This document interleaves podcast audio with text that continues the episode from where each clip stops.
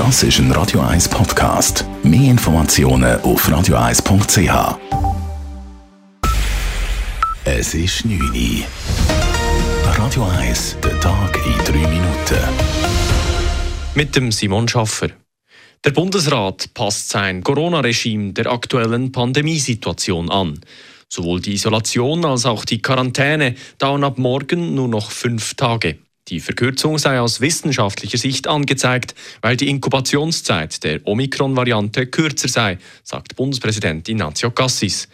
Mit den Pandemiemaßnahmen sei es wie mit einem Medikament, erklärt der promovierte Arzt. Eine zu niedrigere Dosis wirkt nicht und eine zu starke tötet. Und hier geht es genau darum. Wir müssen zwischen Wirkung und unerwünschten Nebenwirkungen.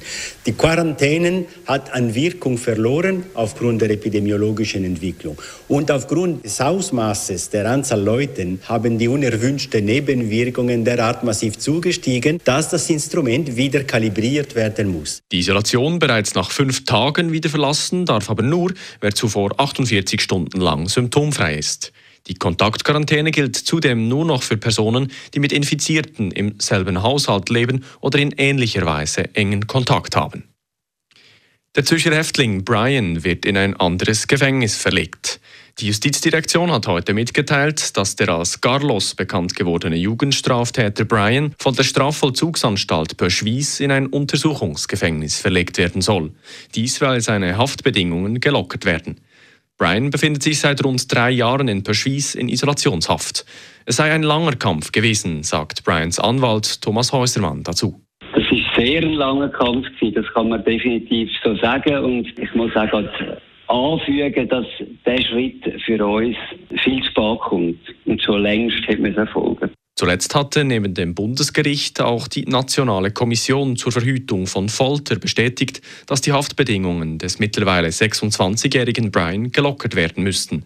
Er soll morgen verlegt werden und auch in Kontakt zu Mithäftlingen treten können. Genaueres wurde von der Justizdirektion noch nicht mitgeteilt. Bei Alkoholtestkäufen in der Stadt Zürich sind im vergangenen Jahr fast die Hälfte aller getesteten Betriebe durchgefallen. Die Stadtpolizei Zürich führt in Zusammenarbeit mit der Suchtpräventionsstelle und dem Blauen Kreuz im ganzen Stadtgebiet unangekündigte Alkohol- und Tabaktestkäufe durch. Dabei wurden der Verkauf von Bier, Wein oder Tabakwaren an unter 16-Jährige oder der Verkauf von Spirituosen an unter 18-Jährige kontrolliert.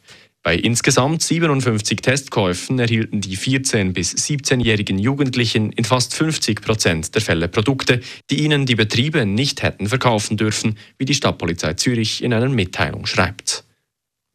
Trotz Pandemie sind die Konkurse in der Schweiz im vergangenen Jahr nur leicht angestiegen. Insgesamt gingen gemäß der Analyse von Dun Bradstreet fast 4000 Unternehmen in ein Insolvenzverfahren, was einem Zuwachs von 4% entspricht. Dieser Wert ist deutlich tiefer als jener von vor der Pandemie. Offenbar verhinderten die Covid-19-Kredite, die Härtefallhilfen sowie der erleichterte Zugang zur Kurzarbeit nicht nur einen Anstieg der Konkurse. Die staatlichen Unterstützungsmaßnahmen ermöglichten sogar solchen Unternehmen das Überleben, welche eigentlich nicht mehr wettbewerbsfähig wären, schreibt das Unternehmen in einer Mitteilung. Radio 1 Wetter. In der Nacht wird es grösstenteils klar und kalt. Morgen durch den Tag lösen sich die Nebelfelder auf und es wird sonnig und es gibt schönes Wetter, auch unterhalb der Berge. In den Bergen definitiv schön. Die Temperaturen erreichen 1 bis 3 Grad. Das war der Tag in 3 Minuten.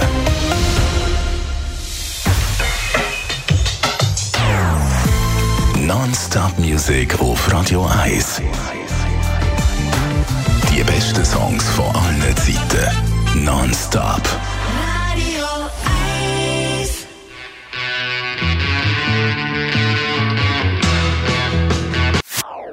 Das ist ein Radio 1 Podcast. Mehr Informationen auf radio1.ch.